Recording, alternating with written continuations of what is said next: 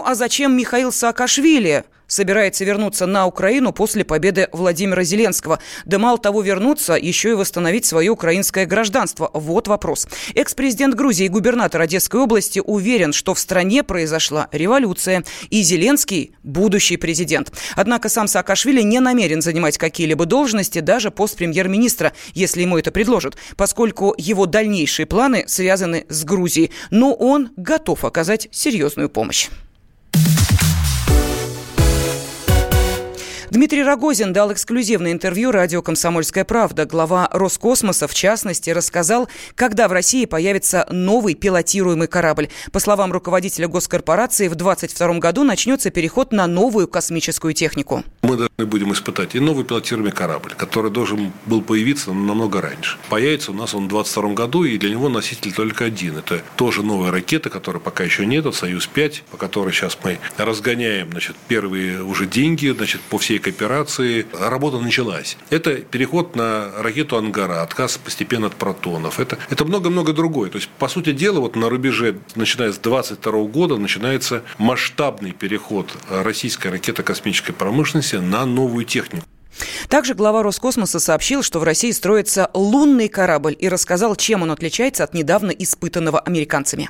Корабль, который делаем мы, кардинально отличается от корабля, который сейчас испытал SpaceX и который будет испытывать значит, другие американские коллеги. Они сейчас делают околоземный корабль, а мы делаем э, лунный корабль, намного более сложный. А лунный корабль – это означает только одно, что этот корабль должен будет работать, функционировать, доставлять экипаж, обеспечить их безопасность за пределами геомагнитного поля.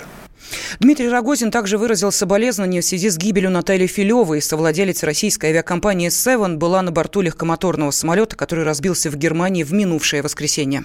Наталья Валерьевна Филева была, безусловно, очень талантливым человеком, Царство Небесное. Я это воспринял ее трагическую гибель, ну, действительно, очень близко к сердцу, потому что мы буквально с ней, вот она в воскресенье погибла, в субботу мы с ней только разговаривали, обсуждали то, что моего сына все удалось, вот смог поднять в Воронеже самолет Ил-112В, легкий военно-транспортный самолет, она мне звонила, поздравляла. Она была очень сложным партнером, скажу так, откровенно. Я ее очень всегда любил, уважал, и сейчас вспоминаю ее очень тепло.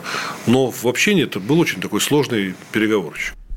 Рогозин отметил, что э, госкорпорация окажет поддержку руководству S7, чтобы продолжить сотрудничество по совместным проектам.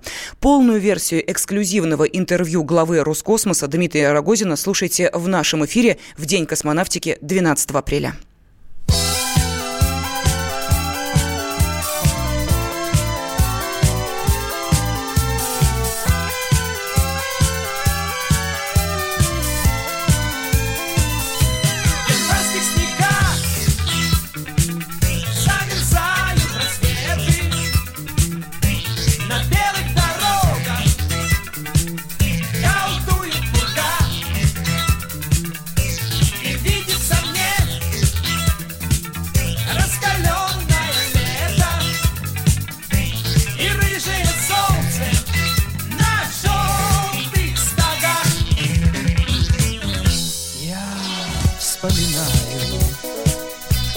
тебя вспоминаю.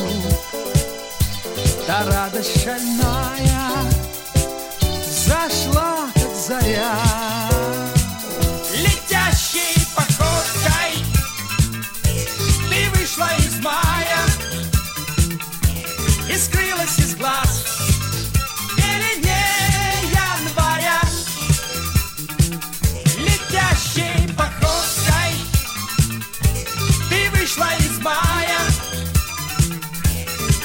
вылилось из глаз.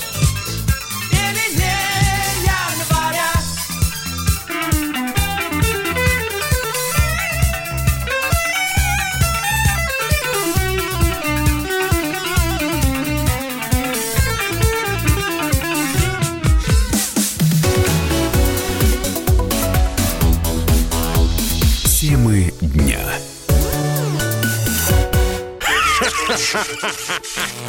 Машина времени! Она работает! Док, а ты уверен? Да! Посмотри сам! Но, док, это же просто радиоприемник. А чего ты ждал? Давай, включай дежавю! Вперед в прошлое!